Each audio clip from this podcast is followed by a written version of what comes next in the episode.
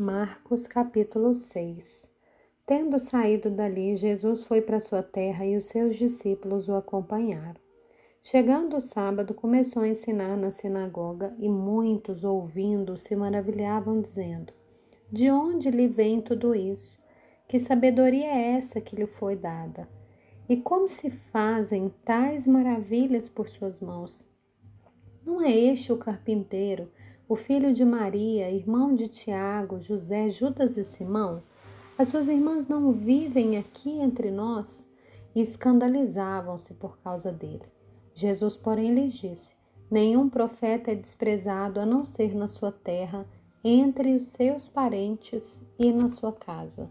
Não pôde fazer ali nenhum milagre a não ser curar uns poucos doentes, impondo-lhes as mãos e admirava-se da incredulidade deles.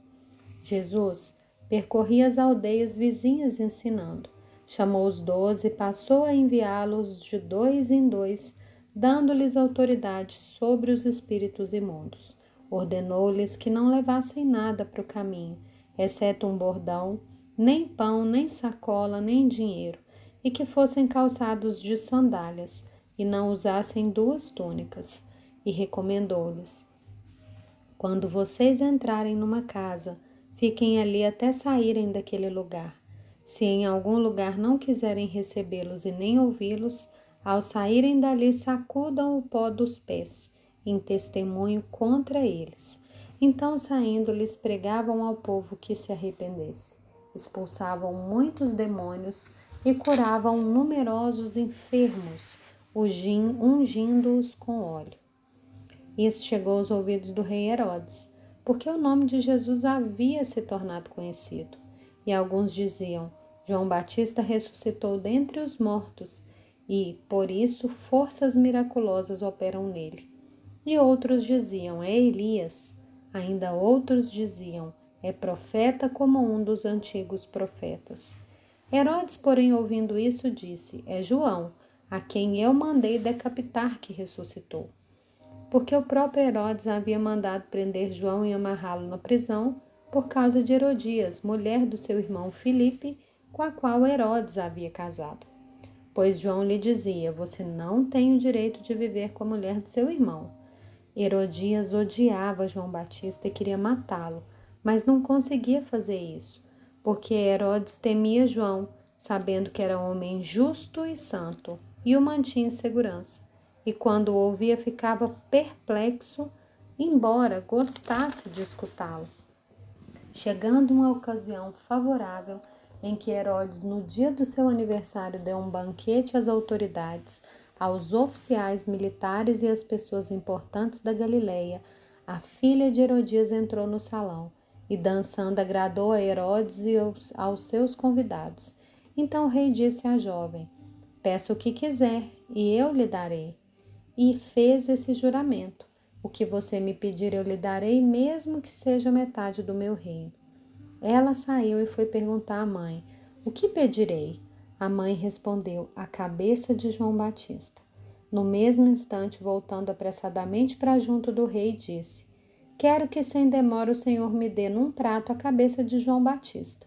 O rei ficou muito triste, mas por causa do juramento e dos que estavam com ele à mesa, não quis negar o pedido da jovem e, enviando logo o executor, mandou que lhe trouxessem a cabeça de João. Ele foi e o decapitou na prisão, e trazendo a cabeça num prato a entregou à jovem, e essa, por sua vez, a entregou à sua mãe. Os discípulos de João, logo que souberam disso, vieram, levaram o corpo dele e o colocaram num túmulo. Os apóstolos voltaram na presença de Jesus e lhe relataram tudo o que tinham feito e ensinado. E ele lhes disse: Venham repousar um pouco à parte num lugar deserto. Isso porque eles não tinham tempo nem para comer, visto serem muitos os que iam e vinham. Então foram de barco para um lugar deserto à parte. Muitos, porém, os viram sair e, reconhecendo-os, correram para lá a pé de todas as cidades e chegaram antes deles. Ao desembarcar, Jesus viu uma grande multidão e compadeceu-se dela, porque eram como ovelhas que não têm pastor. e começou a ensinar-lhes muitas coisas. Como já era bastante tarde, os discípulos se aproximaram de Jesus e disseram: Esse lugar é deserto e já é bastante tarde. Mande essas pessoas embora, para que, indo, indo pelos campos ao redor e pelas aldeias, comprem para si o que comer. Jesus, porém, lhes disse: Deem vocês mesmos de comer a eles. Mas eles disseram: Iremos comprar duzentos denários de pão para lhes dar de comer? E Jesus lhes disse: Quantos pães vocês têm? Tratem de descobrir. E eles foram se informar e responderam: Cinco pães e dois peixes. Então Jesus lhes ordenou que todos se assentassem em grupos sobre a relva verde. E eles o fizeram, repartindo-se em grupos de cem e de cinquenta.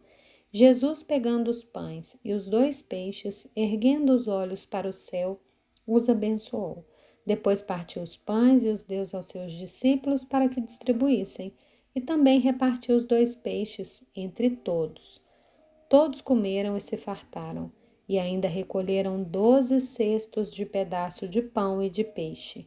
Os que comeram. Os pães eram cinco mil homens.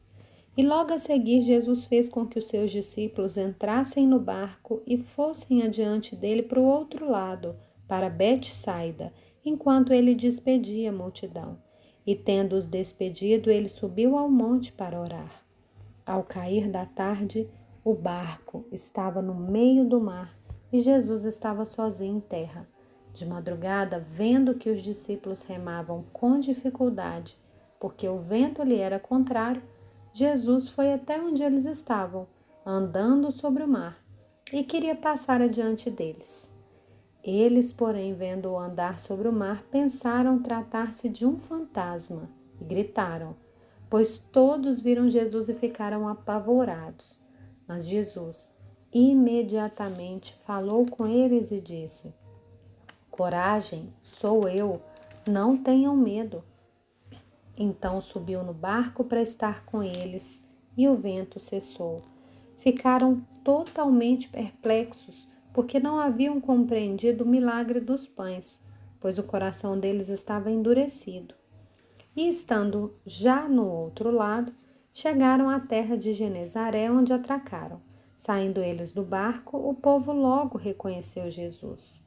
E eles, percorrendo toda aquela região, começaram a trazer em leitos os enfermos e os levavam para onde ouviam que ele estava. Onde quer que ele entrasse nas aldeias, cidades ou campos, punham os enfermos nas praças, pedindo-lhes que os deixasse tocar ao menos na borda da sua roupa, e todos os que tocavam nela ficavam curados.